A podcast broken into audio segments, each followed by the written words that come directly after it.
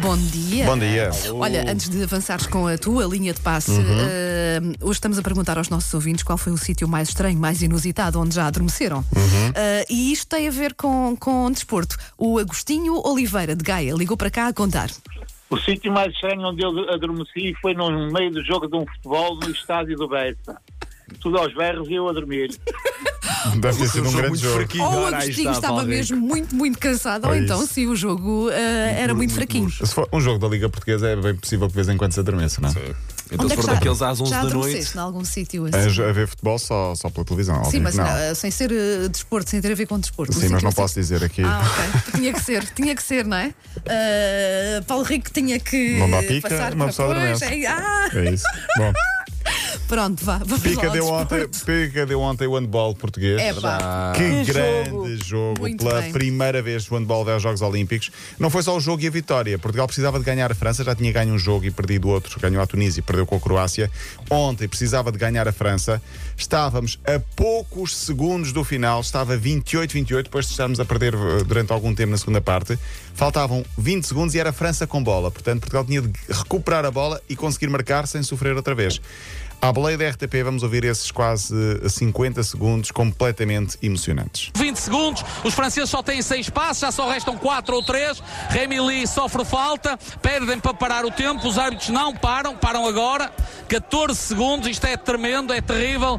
Portugal acredita que pode marcar o golo, seria um final épico, um final merecido para estes heróis do mar. Paulo Jorge Pereira, eh, os franceses batem a bola no ataque, Portugal ganha a bola, Portugal vai para o ataque, Rui Silva no contra-ataque, Portugal marca, Portugal está em Tóquio, Portugal está em Tóquio, Portugal vai acabar. 29-28, acaba o jogo, acabou, não conta, Portugal está em Tóquio, resultado épico. Para o handball nacional. França ainda marcou! Impossível há É menos de verdade. um minuto. E Portugal está em Tóquio. Os heróis do mar dedicam o triunfo mais importante da sua história. A Alfredo Quintana.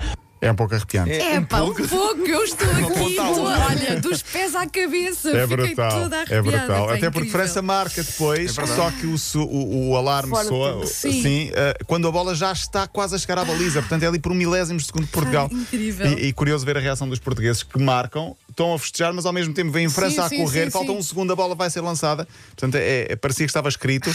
eh, e, e Rui Silva, o marcador do golo, tem o Quintana Eu tatuado. vi a tatuagem. É brutal. A, a- a dedicatória à Quintana, eh, todos nós Não queremos só bonito acreditar. o gesto, mas a própria tatuagem. É muito bonita, é Sim. muito real, sim. E, e ontem dizia-se muito que esperemos que tenha sido Quintana também a ajudar, ajudar enfim, cada, cada um acredita naquilo Claro. que, que quer, mas a Quintana teve participação porque Portugal está nos Jogos Olímpicos e ele também fez parte desta, desta equipe e de, a dedicatória também merecida. Portugal vai aos Jogos Olímpicos em handball, é a grande notícia do fim de semana. Notícia também confirmação ah, de Casilhas, que se separou, já tínhamos Uhum. falado aqui, foi oficializado na sexta-feira à noite. E a Sara Carbonero fez um post muito, muito bonito no Instagram dela. Uhum. Uh, não sei se é comum aos dois, mas eles disseram foi a primeira e única vez que falamos sobre o assunto. As nossas vidas seguem separadas, cada um segue agora o seu caminho, continuamos amigos e a prioridade continua a ser os filhos que temos em comum. Já E a- não acredito no amor. Ah, olha, eu já não acredito desde que nasci. Ficámos tristes. Sim. Um drama. Paulo Rico. E a resposta de Ronaldo às críticas? Três Pois é, golos, não foi? três golos, assim. Em meia hora. pá. Só- Eu acho que ele, quando está zangado, não é? ainda fica mais. E a forma como celebrou um dos gols a apontar para a orelha. Vá, falem lá agora, falem lá agora. Marcou três gols, um de cabeça, um de pé direito e um de pé, um de pé esquerdo. É o chamado hat-trick perfeito. E eu vi dizer que 30 o penalti minutos. foi um balásio, não Foi um é? balazo, mesmo daqueles de raiva. Só não marcou um quarto porque o guarda-redes fez uma grande defesa a acabar. Não só marcou os três gols, deu vitória às Juventus contra o Cagliari, eh, como se tornou o melhor marcador da história do futebol em jogos oficiais, porque Pelé reconheceu isso publicamente no Instagram dele, eh, elogiou Ronaldo e nós temos essa declaração de Pelé, ele confirmou no Instagram e confirmou também a M80. Amanhã passa aqui o som porque hoje já não temos Ok. tempo. Ainda lá por fora, Di Maria teve a casa assaltada enquanto jogava. não foi só a casa assaltada, foi a casa assaltada com a família dentro. dentro. Ah, É inacreditável. que. Ele saiu a correr para o balneário, não sei se viram as imagens, Não vi, não eh, muito assustado. Eh, já tinha acontecido o mesmo em Inglaterra e foi o que o levou a sair de Manchester. Esperemos que ele renovou com o Paris Saint-Germain há poucos dias. Eu vou Esperemos que ajuda a não ir do sítio qualquer que também já está. Também teve assim um problema qualquer. Foi um do Paris Saint-Germain, o Marquinhos. Foram dois em Paris ontem. Sim, sim, mas houve outro do sítio Ah, que ok. acho que já inclusivamente Não foi o agora Foden, está. não? Não foi o nem o foda, não, não foi o foda, não. Ah, Em relação a- ao Di Maria, Sério? em relação ao Di é Maria, ah, o- levaram apenas o cofre, foi apenas um susto, levando o dinheiro que levaram, mas a família para já aparentemente está bem, isso é que interessa, mas é um grande susto. Imagina no teu trabalho dizer a tua casa foi saltada e teus família filhos estava lá dentro. Ai, que horror. Pronto, temos de falar da Liga Portuguesa, falaremos amanhã, para já continua tudo igual, ganharam todos. Todos, mas falta o Braga ainda jogar com o Famalicão. O jogo é apenas hoje e falaremos disso amanhã. Com destaque para a Dona de Lourdes, não sei se Paulo Fernandes foi lá comentar ou não no Instagram dela. Uh, desta a vez festejar, não, vez festejar a não. vitória do Sporting com a camisola 7 de Ronaldo, numa altura em que se diz que Ronaldo podia vir para o Sporting. Não acredito nisso.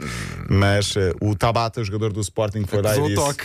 Olha, o, o 7 sou eu, Ronaldo, se quiser o 7 é me pedir. Vitória. Ah, muito bom. E pronto, ganharam os três, Porto ganhou, o Benfica ganhou, o Sporting Braga. ganhou, continua tudo igual com o Sporting com larga vantagem, mas ainda falta algum campeonato. Linha de passe.